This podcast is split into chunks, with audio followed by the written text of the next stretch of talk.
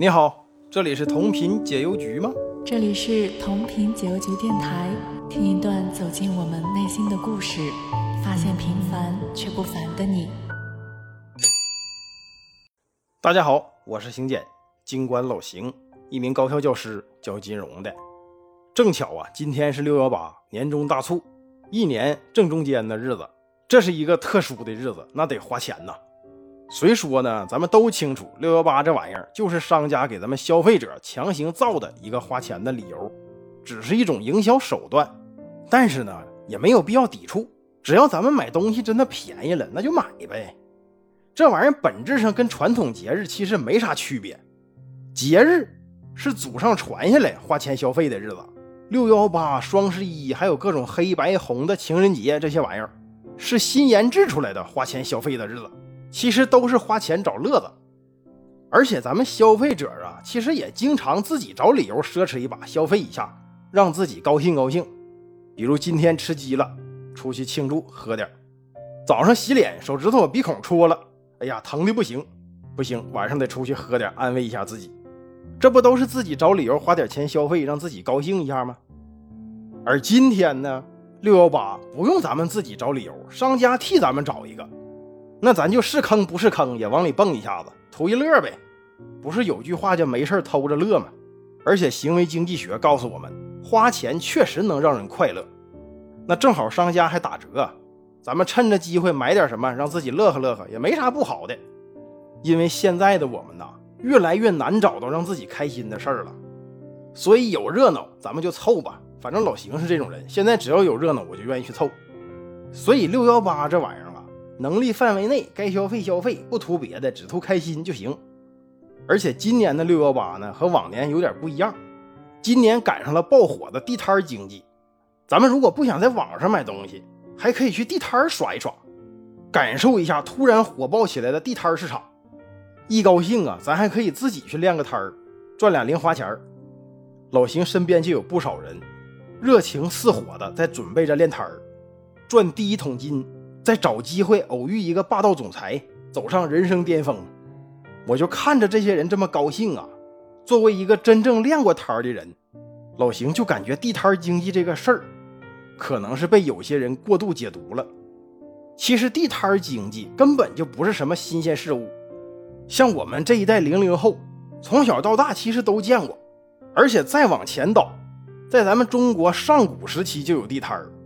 只不过这个地摊儿啊，一直被边缘化，上不了台面。据这个《周礼·地官司事》讲，我国在先秦时期就有专门练摊的小商贩了，还有白居易的那个卖炭翁，描写的不就是练摊儿卖炭的哥们吗？而且宋朝的时候，宋太祖还专门降旨鼓励地摊经济，要不然那个《清明上河图》里面怎么画了那么多小商贩呢？所以地摊儿这玩意儿从古至今都是搞活经济、为人民服务的。当然了啊，前几年因为地摊占道经营影响市容，也被治理了一番。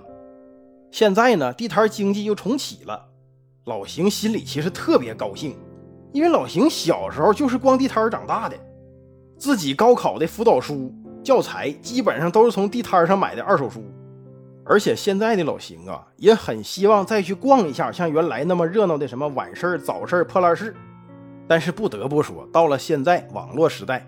人们的消费模式有了巨大的转变，地摊经济可以说很难再现原来的辉煌了。即使是地摊现在能被统一化、规范化管理，或者能考虑到消费者不同层次的消费需求，现在脑袋一热想去练摊的朋友，或者想追一个投资热点的朋友，也建议您呢先考虑一下老邢下面聊的几点，然后再说。第一点，从投资角度看。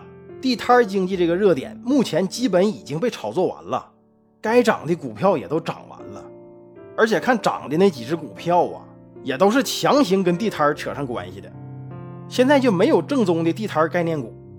所以根据咱们聊过的有效市场假说，这个热点现在已经凉了，想炒这个热点的朋友还是换个方向吧。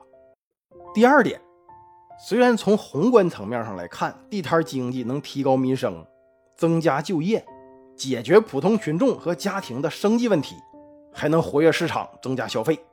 但仔细琢磨琢磨，地摊经济其实本质上是一个权宜之计，因为现在是疫情、人工智能双重打击下的就业市场。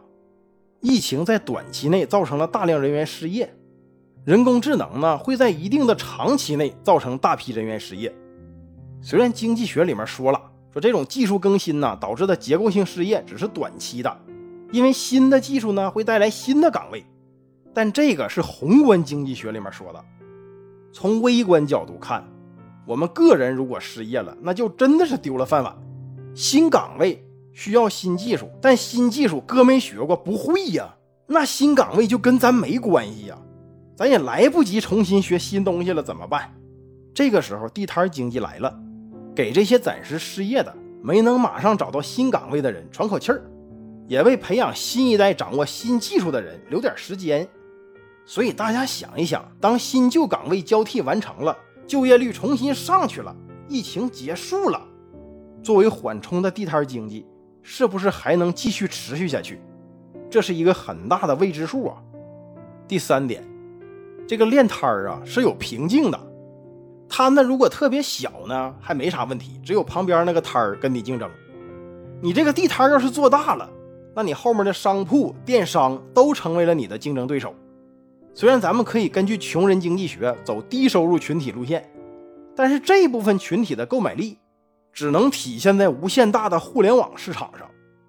在实体摊位的情况下，也只有你摊子周边几个小区内的人才是你的客户，所以客户资源非常有限。那有人说了，我可以去大批发市场、去旅游景点摆摊啊，那不就能做大了吗？这个就要涉及到咱们要说的第四点了。第四啊，练摊是个技术活，咱们扪心自问，咱们有那个技术吗？这玩意儿可不是像网红蹭热点、租个豪车摆拍那么简单呐。尤其是大批发市场和旅游景点，要是没人领着你、带着你，你去摆个摊儿试试。老邢小时候就练过摊儿，而且很荣幸，一分钱都没赚到，还赔了。我就发现我家就没有练摊儿的基因，而且大家发现没有？即使是卖一模一样的东西，在同一个市场上，有的摊儿就没有人儿，他隔壁那几个摊儿那就火爆的不得了。还有就是一街之隔，这条街一个人都没有，拐个弯儿那就全是人。你说这玩意儿神不神奇？做买卖是不是个技术活？而且有的人呢，他就是长着一张让人看见不想买他东西的脸。所以在准备练摊儿之前，可以先琢磨一下老邢刚才说的这四点。想想自己适不适合练摊儿，有没有做好觉悟，拿干事业的心，拿创业的心来练摊儿，否则呢，可能会赔了夫人又赔了钱。最后呢，祝愿所有的听友都能发现真我，找到适合自己的职业，快乐的工作。